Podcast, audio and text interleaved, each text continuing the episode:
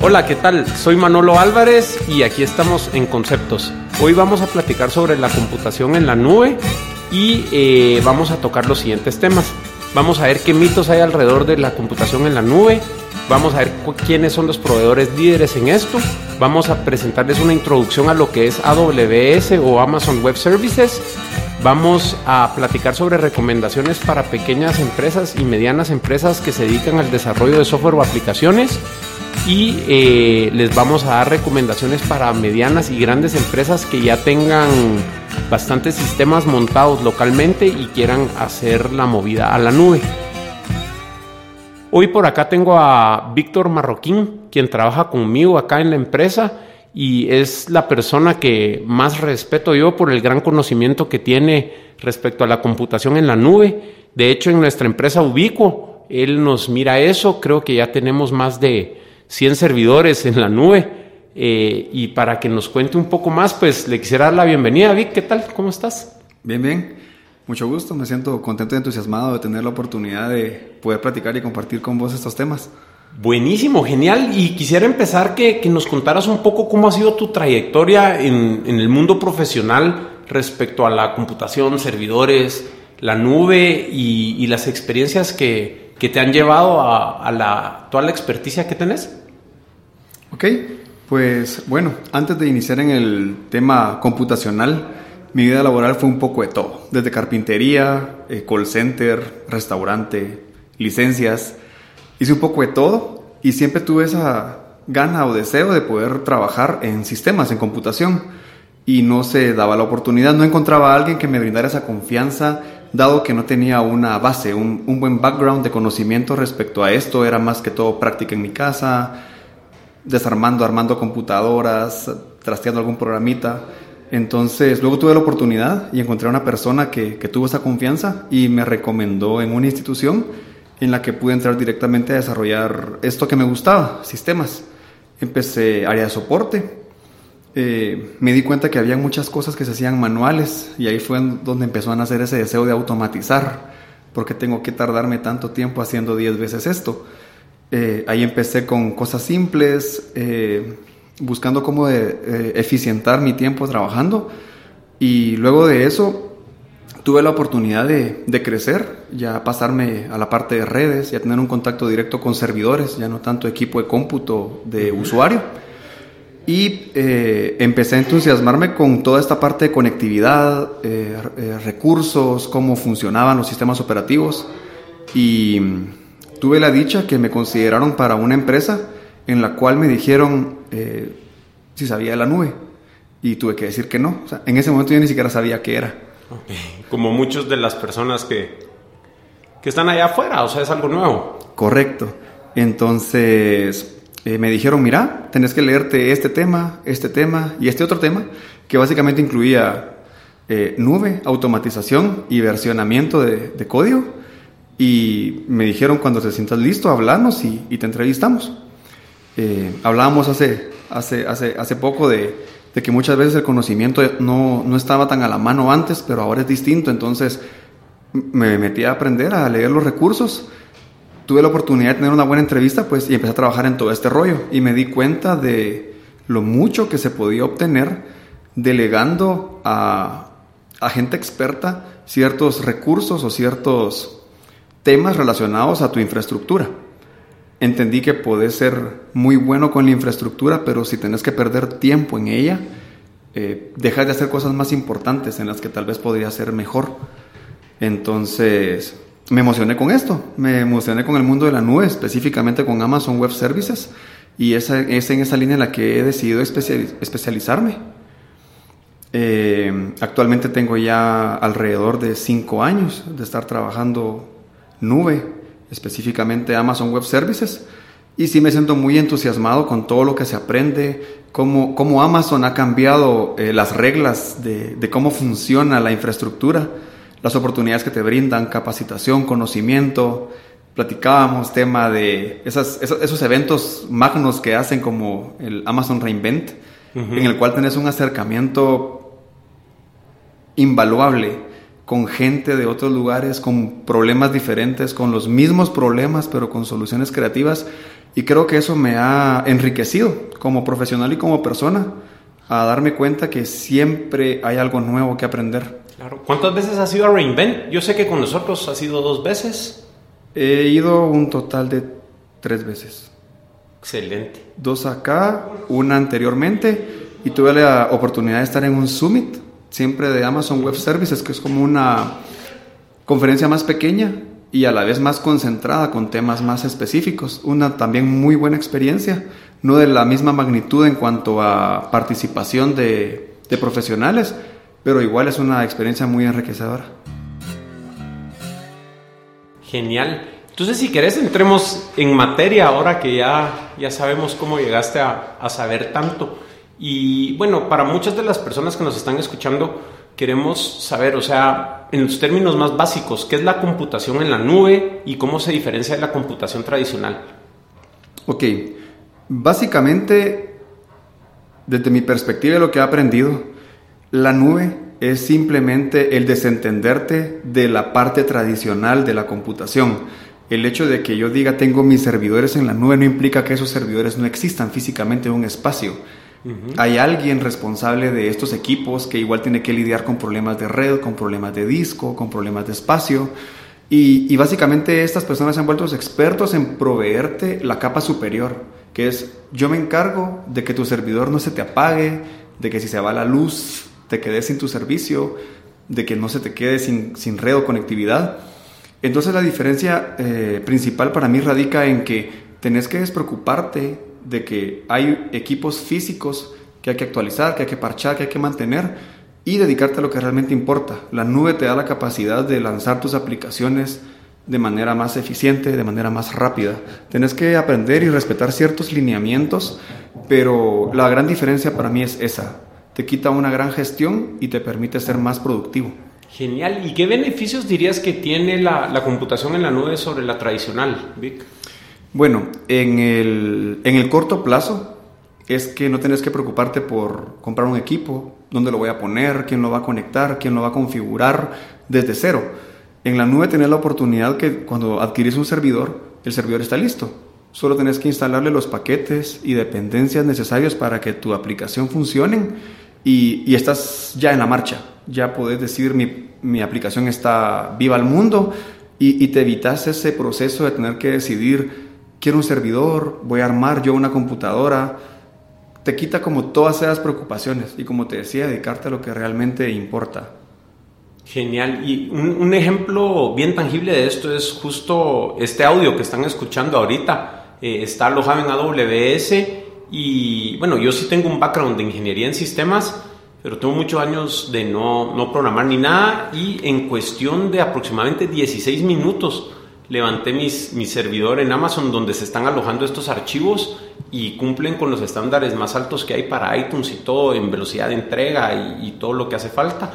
Entonces, eh, pues yo lo veo como que un beneficio que, sin tener el entendimiento profundo técnico, por lo menos para una tarea simple como es almacenar y poder streamear archivos de audio, mi experiencia fue espectacular. O sea, yo cuando trabajaba directo eh, en las computadoras no existían cosas así una cosa maravillosa.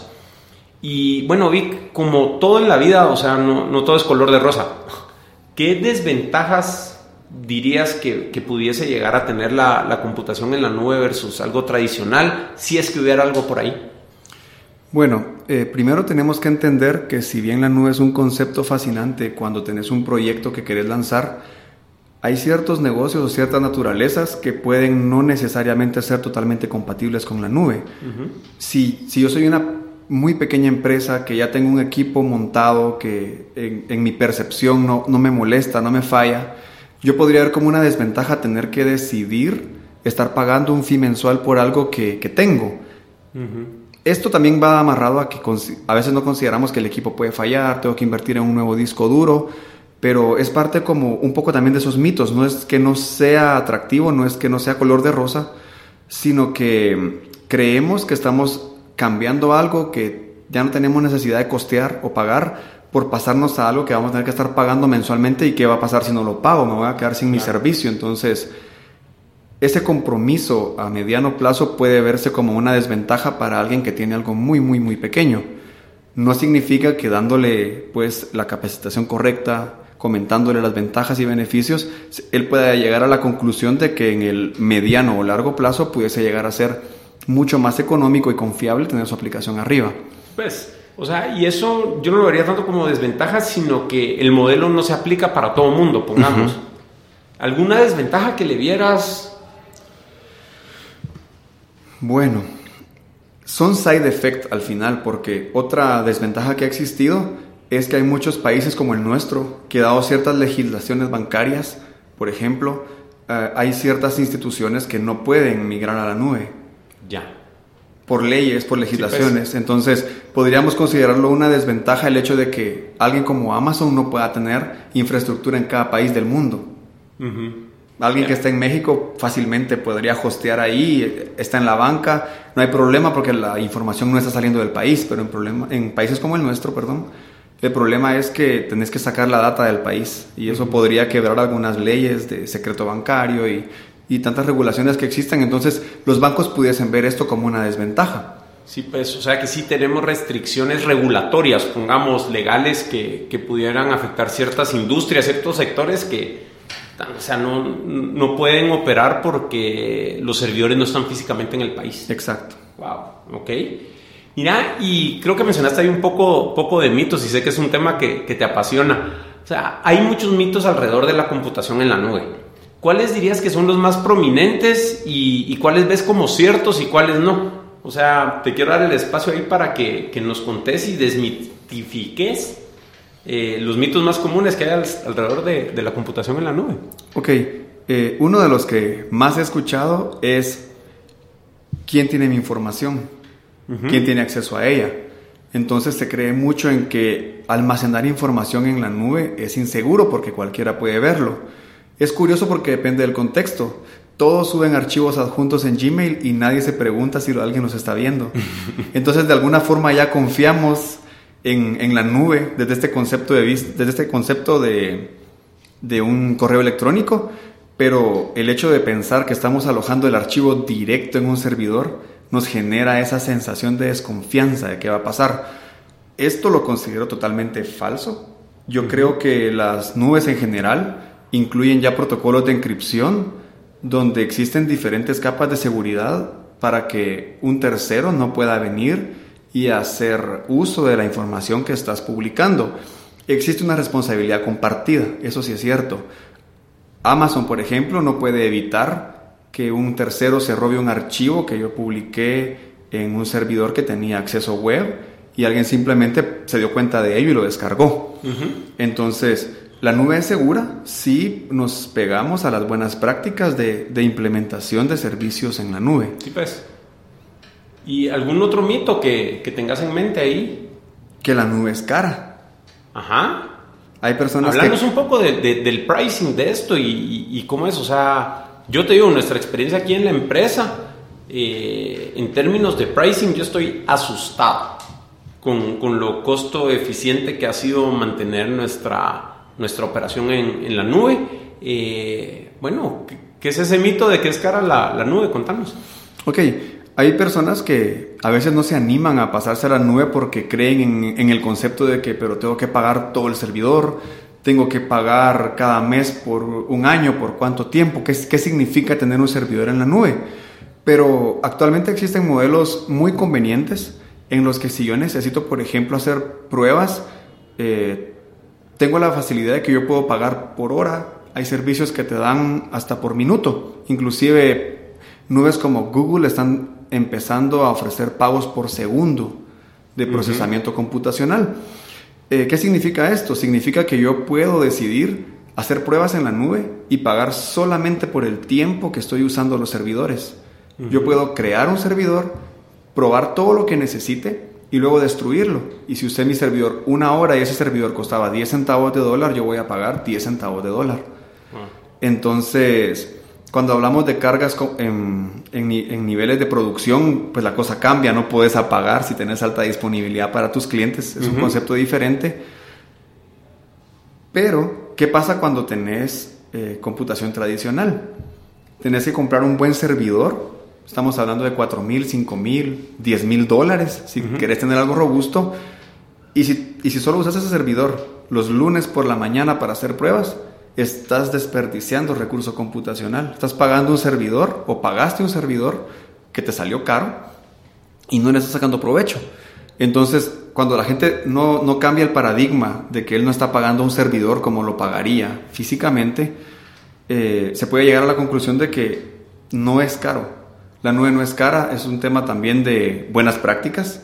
Creo que tanto en infraestructura física como en la nube, puedes llegar a tener facturas exorbitantes, pero creo que todo depende de un buen diseño, una buena arquitectura y una buena planeación para usar los recursos de forma eficiente.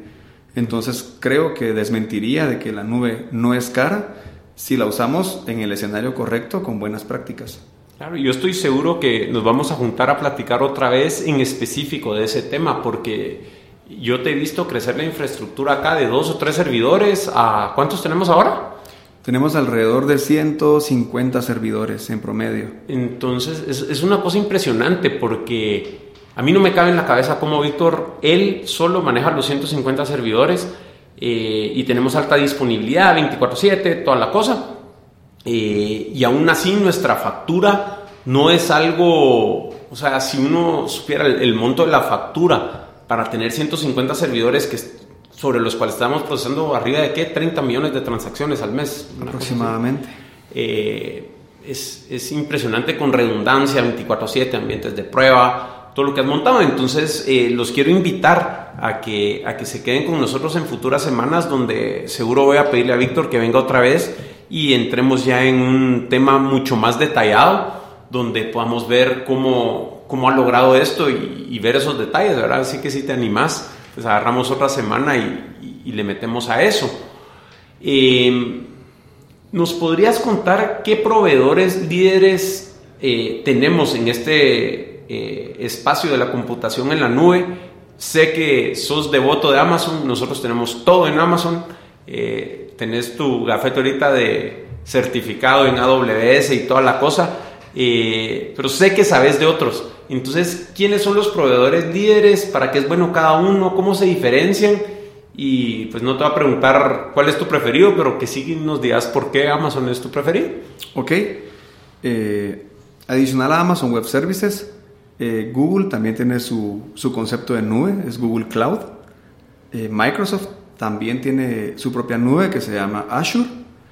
Y existen proveedores que no son, digamos, no es que no sean líderes, simplemente tienen un formato diferente de funcionar, eh, que serían DigitalOcean.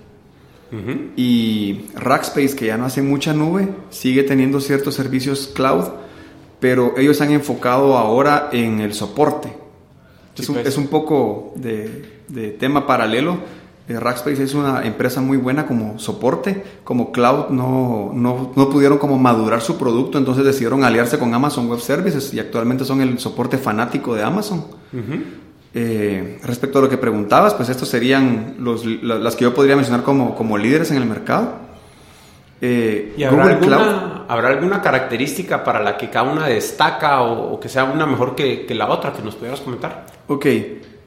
Creo que una de las ventajas que tenés con Google Cloud es que muchos de sus servicios están diseñados para que no tengas que preocuparte tanto de la implementación.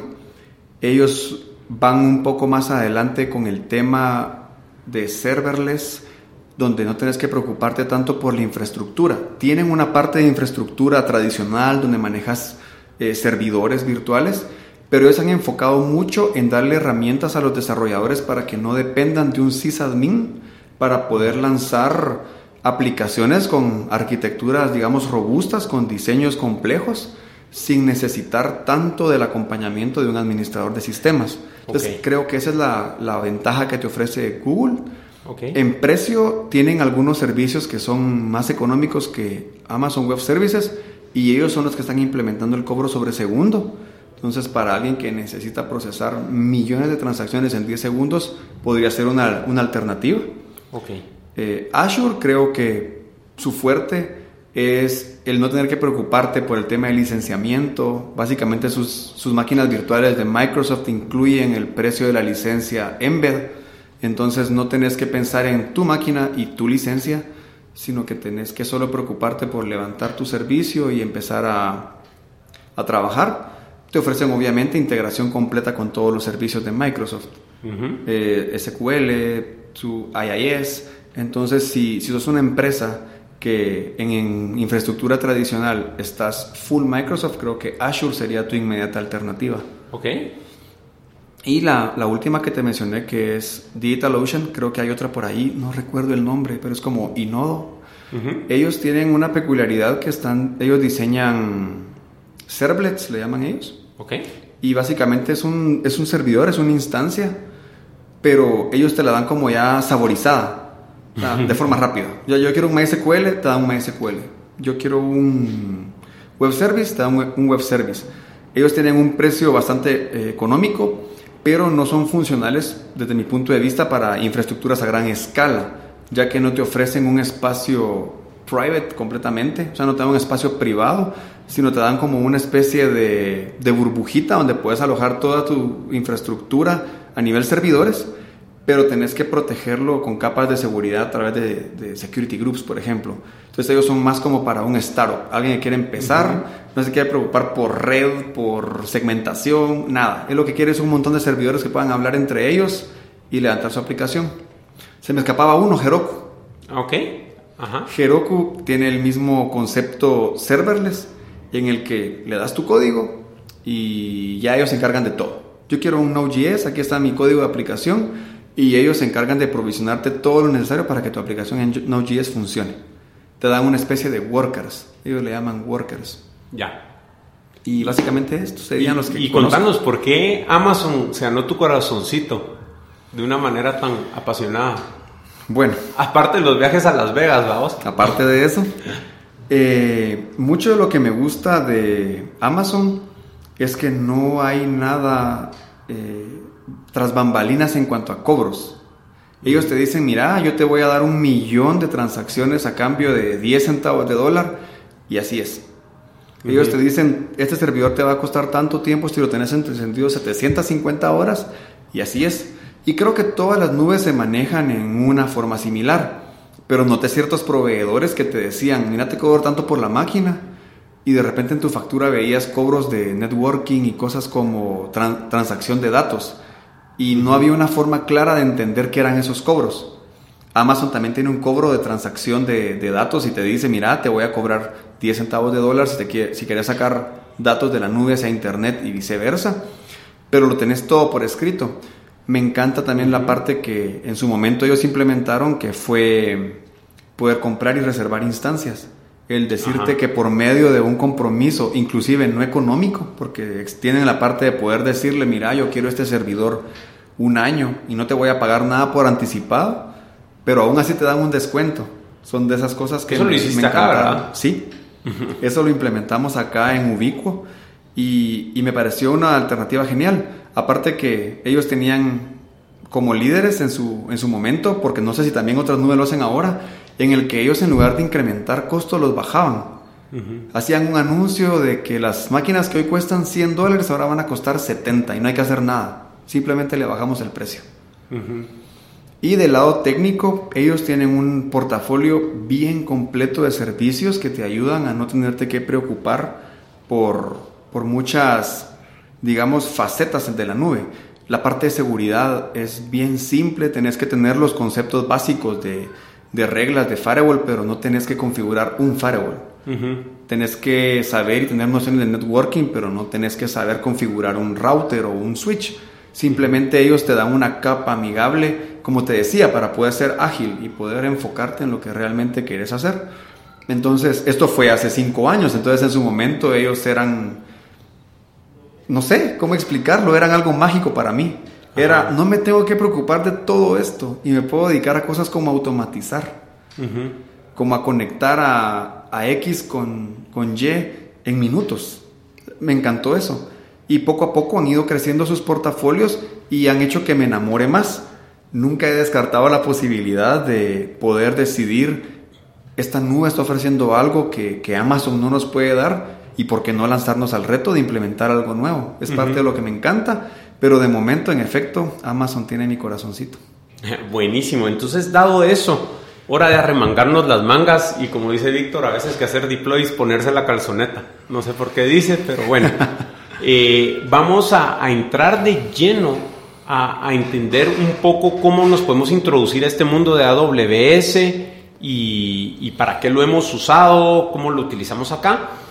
Eh, con un enfoque pues introductorio a, las personas que, que aún no han tenido mucha experiencia con la nube. Entonces, eh, la nube sé que está compuesta de distintos servicios. O sea, eh, no solo es la computadora. Entonces, ¿nos podrías dar un listado de qué son los servicios básicos que ofrece AWS?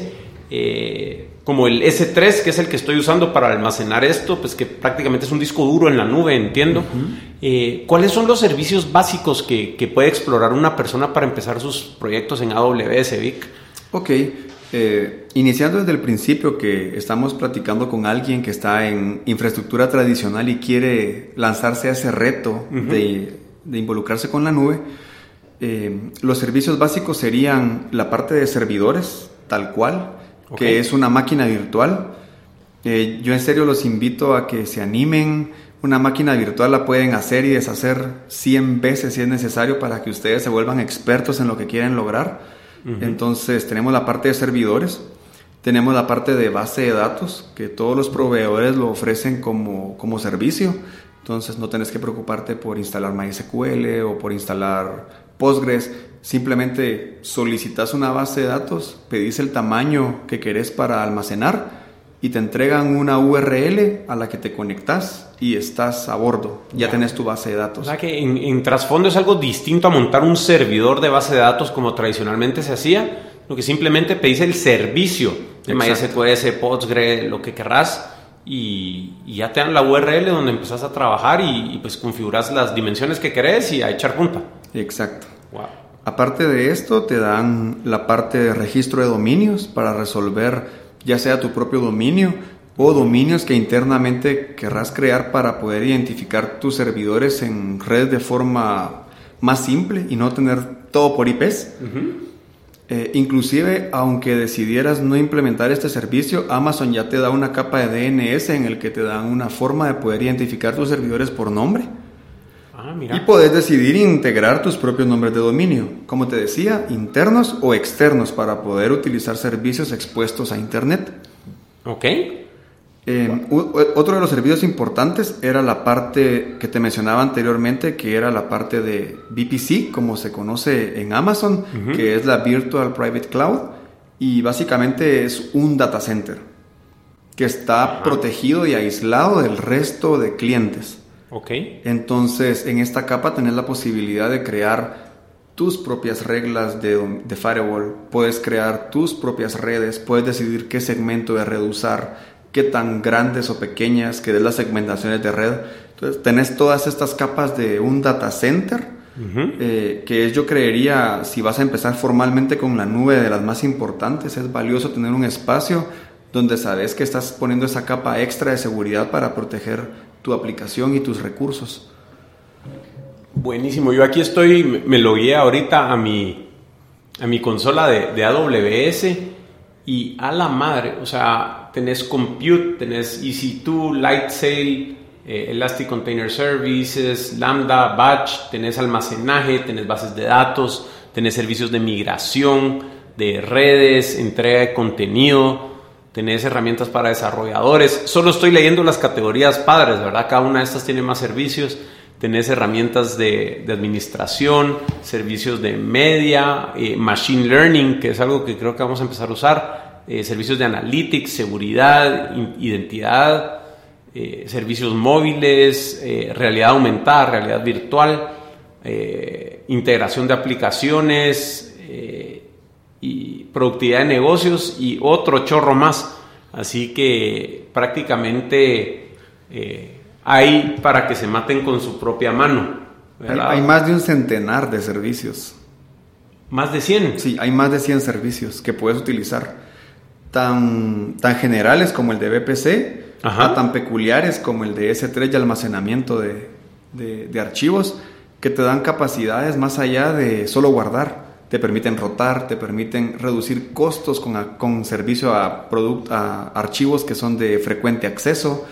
Entonces, lo que te decía antes, puedes, si, si, si aplicar las buenas prácticas, puedes en serio ahorrarte un montón de plata decidiendo trabajar con la nube y, animarte y tirarte al agua para conocer sus servicios. Definitivo, pues bueno, nosotros acá en Ubicuo a grandes rasgos eh, tenemos plataformas de, telefonía móvil que trabajan básicamente sobre mensajería de texto. Entonces nos podrías contar en, términos generales, o sea, ¿Para qué usamos los, servicios de Amazon acá? Eh, tenemos bases de datos, manejadores de colas. O sea, ¿nos podrías contar un poco de, de, qué, para qué lo estás usando acá? Ok. Eh, básicamente nosotros estamos usando AWS para implementar, en esencia, todos nuestros servicios. Ok. Tenemos, cuando, cuando digo todos nuestros servicios, me refiero no solo a utilizar los servicios que ya Amazon provee, te comentaba anteriormente que Amazon me puede entregar a mí una base de datos como servicio y empezarla a usar inmediatamente. Nosotros por la manera en cómo manejamos eh, ciertas implementaciones, sí necesitábamos tener un servicio de base de datos in-house eh, instalado y configurado por nosotros y es algo que también podemos hacer. No significa que porque un proveedor me entrega una base de datos yo puedo, yo no puedo hacer algo diferente. Yo puedo levantar una instancia y decir quiero instalar MySQL, tengo full acceso a los recursos y quiero hacer cosas muy peculiares con mi SQL que en este momento el proveedor no, me puede entregar, entonces lo voy a hacer yo. Nosotros tenemos servicios de base de datos relacionales y no relacionales para nuestros productos. Utilizamos tecnologías como Mongo, usamos MariaDB, tenemos manejadores de colas, tenemos ActiveMQ, RabbitMQ, tenemos aplicaciones en Java, tenemos aplicaciones en Node. Entonces, es una arquitectura bastante compleja que Amazon nos ha ayudado a poder gestionar de forma eficiente, como mencionabas, más de 150 servidores. Y las tecnologías que hemos implementado han sido el producto de tener ese espacio. de poder, ¿cómo, podemos hacer esto mejor eh, utilizando ciertas tecnologías? Hemos experimentado mucho Creo que esta última oportunidad en la que implementamos eh, este manejador de colas Rabbit fue una experiencia muy enriquecedora y era lo que te decía, tenemos la opción de poder fallar muchas veces. Si algo se echó a perder, lo podemos botar, lo volvemos a recrear. Siempre y eh, cuando no sea en producción, ¿verdad? Eh, siempre y cuando no sea en producción, en efecto. Pero, pero sí, tenemos las tecnologías que te mencionaba anteriormente, tenemos redundancia. el proveedor, en este caso, nos provee balanceadores de carga que los utilizamos, pero también tenemos balanceadores de carga eh, montados sobre Nginx que nos han ayudado a resolver otra serie de inconvenientes que no hemos podido resolver con las tecnologías que nos ha ofrecido el proveedor. Eh, tenemos alta disponibilidad, tenemos la posibilidad de hacer deploy en, en horarios, digamos, los productivos no tenemos que esperar en todos los escenarios para poder lanzar algo nuevo a nuestros clientes. Tenemos servidores que están funcionando en paralelo y podemos decidir lanzar una, nueva funcionalidad y irla propagando en todos nuestros servidores para que al final se le despachen a nuestros clientes sin afectar el servicio. Ok. Creo que es algo de lo, de lo bonito que tenemos implementado nosotros la alta disponibilidad y la capacidad de poder lanzar código en, en horarios hábiles, creo que nos ha permitido darle a nuestros clientes un servicio de primera.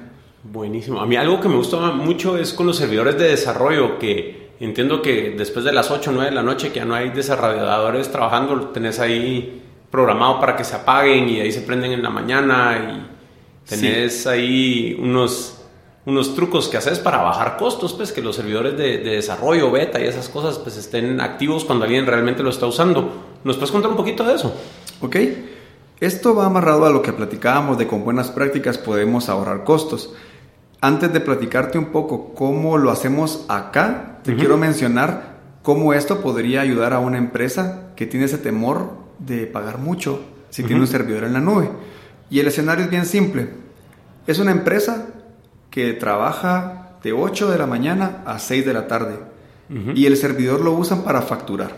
Eso significa que de las 6 y 1 a las 7 y 59 ese servidor está encendido consumiendo energía eléctrica por gusto. Sí. ¿Qué tendrías que hacer en este caso? Bueno, podrías apoyarte en la nube para decidir que tu servidor a las 6 y 5 de la tarde se apague. Ajá. Y a las 7 y 55 de la mañana se encienda. Eso significa que te vas a ahorrar un montón de horas de infraestructura y, y vas a tener un servicio de primera. Porque el servidor va a estar ahí siempre que lo necesites sin tener que pagar en el momento que no lo necesitas, fines de semana, lo que platicábamos, te apagaba en la noche. Entonces, si un servidor te costaba 10 dólares, posiblemente termines pagando 6. Mira, qué increíble eso. A mí me, me, parece espectacular. Yo creo que ahorita ya tenemos emocionados a, a muchos allá afuera y lo que te quisiera pedir es, bueno, imagínate que está esta persona que se entusiasmó, puede ser un estudiante en la universidad que quiere hacer un proyecto, una pequeña empresa que, que desarrolla software.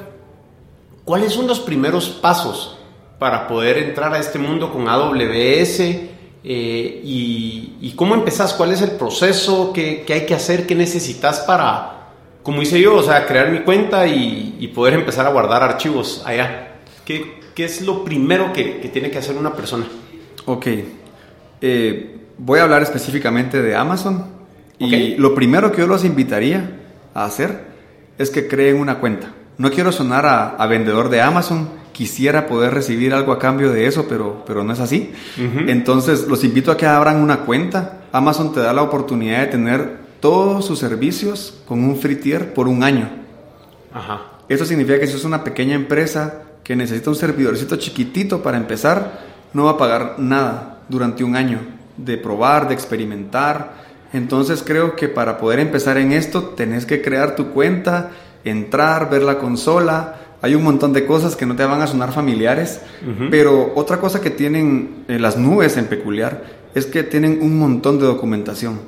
Amazon en su propia página te da links directos, no es tener la oportunidad de estar en tu consola de EasyTo y cuando scrolleas tu página hasta abajo te aparece quiero crear un servidor web es un video y te dicen que toma 6 minutos hacerlo. Entonces ellos tienen tutoriales particulares que te dicen, si usted quiere hacer un servidor web, entre aquí y aquí se lo explicamos con lujo de detalle. Entonces crear la cuenta es súper importante, eh, no tener miedo a experimentar. Lo que te decía antes, el, poder venir y crear un servidor y si ya no, ya no puedes entrar a él, pues destruirlo y créalo otra vez y volver a empezar. Eh, dependiendo de lo que querrás hacer, sí es importante estar consciente que lo que hablábamos, no todos los escenarios aplican para estar en la nube. Si lo que querés tener es algo simple como una página web, hay un montón de alternativas que la nube te puede dar y que no necesariamente necesitas un servidor para poder hacerlo. Pero si tenés una aplicación un poquito más robusta, que tiene un frontend, que tiene una base de datos, eh, yo, te, yo te diría que es eh, súper fácil, si ya lo hiciste en tu servidor, en tu empresa, no tiene nada diferente. Una pregunta, Vic. O sea, por lo que te entiendo es ir a aws.amazon.com, crear una cuenta y empezar a experimentar sin miedo. Vas a tener esta capa gratuita, donde para servidores pequeños y eso tenés un año para estar gratis. Y eh, necesitas ingresar algún tipo de tarjeta de crédito o algo. Yo recuerdo que a mí sí, sí me pidieron la, la, tarjeta y me cobraron un dólar o algo para validar la tarjeta cuando, cuando hice. Eh, ¿Vos sabes algo más de eso? Sí, eh, en efecto te piden una tarjeta de crédito. Esto es porque el free tier no te limita a que si ya te sentís listo para empezar a implementar cosas más complejas lo puedas crear Ah, no es como que tenés un año de una cuenta limitada que no te va a permitir crecer. Entonces ingresar tu tarjeta de crédito es para que si en dado caso necesitas de un servicio que no es parte del free tier como una máquina más robusta, ellos tengan la posibilidad de poder generar ese cobro a fin de mes. Ellos te dan alrededor de 30 días de crédito, por así decirlo, ya que no te cobran desde el inicio, sino te cobran en efecto todo lo que utilizaste. Ya. Entonces, el ejemplo que te pondría es, ellos te dan una máquina que tiene un giga de RAM y tiene un, CPU y puedes añadir 30 gigas de espacio en disco. Pero resulta que 30 gigas no te alcanzan porque vas a migrar una base de datos completa que pesa 40. Entonces, Amazon necesita tu tarjeta de crédito para poder cobrar esos 10 dólares extra. Ah, ok. Solo te cobran el excedente. El excedente. free tier. Entonces, es lo que te decía, donde es importante leer eh, las recomendaciones que ellos te hacen. Inclusive su interfaz es muy intuitiva y cuando tratas de crear un recurso que excede el free tier, ellos te hacen una advertencia. Y te dicen, la máquina que estás creando no entra en el free tier porque el disco excede el espacio. O el tipo de máquina que escogiste no es free tier. Entonces ellos te dan como ciertas herramientas para que te evites costos innecesarios, que era lo que te hablaba, también las buenas prácticas. Si creas una máquina con 16 GB de RAM y con 8 cores, es posible que tu factura salga más alta de lo que esperas. Pero en efecto, sí, se necesita la tarjeta de crédito y básicamente es para esto, para cobrar cualquier excedente que necesites y no limitarte en cuanto a, quiero hacer algo más grande y, no puedo porque esta es una cuenta demo. Es una cuenta con todos los accesos con una capa gratuita. Genial, así que si quieren empezar aws.amazon.com, no estamos ganando dinero con eso, no es anuncio. Eh, meten la tarjeta después de crear su cuenta y listos. Eh, así es como se empieza y tenemos este free tier. Eh, yo creo que le, quiero pedir a Vic que nos cuente brevemente, o sea, el caso de uso creo que más grande que existe sobre la nube de Amazon es Netflix, ¿verdad? Eh, ¿Cuántas horas de video no hay almacenadas ahí en Amazon? El, todos streameamos cuando salen las películas. ¿Nos podrías hablar un poquito de, de si sabes, pues no sé, pero, pero es un caso bien, bien común, Netflix y Amazon. ¿Qué dirías? Ok, para mí Netflix y Amazon es uno de los casos más eh, peculiares que existen porque básicamente ellos son competidores. Netflix y Amazon Video son competidores, sin embargo, Amazon es el mejor aliado que Netflix puede tener para su plataforma. Ellos usan desde balanceadores de carga, ellos usan las instancias son en números como de 10 miles para arriba. Ellos tienen la capacidad de que cuando vos te conectas a ver una película, es una instancia, es un servidor dedicado a vos, como Manolo. Wow. Y esa máquina se destruye en el momento que vos te, salís y dejas de ver tu película. Entonces, ellos tienen, ellos tienen implementado un recurso. No, no quiero imaginar cuánto cuesta la factura de Netflix lo que sí te puedo decir es que ellos se pueden dar el lujo de destruir regiones enteras de instancias solo para probar que están haciendo bien su trabajo. Ellos tienen un par de herramientas que son gratuitas, están en GitHub, puedes entrar a, Netflix y, descargarlas y utilizarlas. Eh, una de ellas se llama, creo que Chaos Monkey, y la otra se llama Algo Gorila. No, no, estoy muy familiarizado con los nombres, pero básicamente lo que hacen estos scripts es que los pones a correr y su trabajo es destruir máquinas. Lo que vos pensás, lo que vos decís, es inimaginable pensar que yo voy a decidir voluntariamente destruir servidores para ver qué pasa. Ellos lo hacen todos los días. Ya. Y lo hacen para, para probar lo que hablábamos, alta disponibilidad, redundancia, que, que, no tenemos que hacer o qué sí podemos hacer para que nuestro cliente no se quede con la película a la mitad. Entonces, yo creo que ellos son el mejor caso para ver la capacidad que Amazon te da para hacer, eh, para hacer las cosas en las que sos bueno. O sea, Netflix no es una empresa de infraestructura. Netflix es una empresa de entretenimiento. Y qué genial que haya un aliado como Amazon que les permita dedicarse a eso y no tenerse que preocupar por toda la parte de está encendido el server, está funcionando, qué está pasando ahí, no, no importa. Y como les mencionaba, ellos eh, comparten casi todos sus recursos. Muchas de las tecnologías que ellos usan para que Netflix sea Netflix están completamente gratuitas, código abierto en, GitHub para que puedan incluso ir y, ver las cosas que hay, monitoreo. te ofrecen herramientas para poder ver cómo se está comportando tu tráfico a, nivel mundial, entender dónde se está saturando para poder provisionar más instancias de forma automática. No hay una persona ahí diciendo, ah, voy a poner 100 servidores más para la región de Tokio porque están viendo la nueva serie que lanzamos ayer. Todo eso pasa ya como parte de las herramientas que Amazon te provee para poder dar esta disponibilidad a tus clientes. Impresionante. Entonces ya vimos pues desde, desde el estudiante que quiere probar con su free tier, hacer un proyecto de la universidad, a, cómo lo maneja Amazon. Ya para ir cerrando, Vic, ¿nos podrías dar recomendaciones generales para empresas medianas a grandes que quisieran ya, sean empresas de desarrollo, no desarrollo, que, quisieran empezar a incursionar en este mundo? ¿Qué recursos les, recomendarías? ¿Qué recomendaciones generales tienes para, para ellos? Ok, una de las recomendaciones importantes es que tenemos que entender la responsabilidad compartida. El hecho de que una nube nos provea de capas de seguridad no implica que nosotros al momento de implementar no podamos cometer errores que ocasionen pérdida de información o divulgación de información que, no deseamos que lleguen a, otras manos. Eh, esta responsabilidad compartida, así rapidito, se divide de la siguiente forma. Amazon se va a encargar de que tu servidor no tenga ninguna vulnerabilidad en el aspecto de la máquina donde está alojado. Ah, tu máquina es una máquina virtual, está montado sobre un servidor físico y no tienes que preocuparte ni por el disco, ni por los parches de esa máquina, ni que alguien pueda vulnerar tu instancia desde la instancia madre.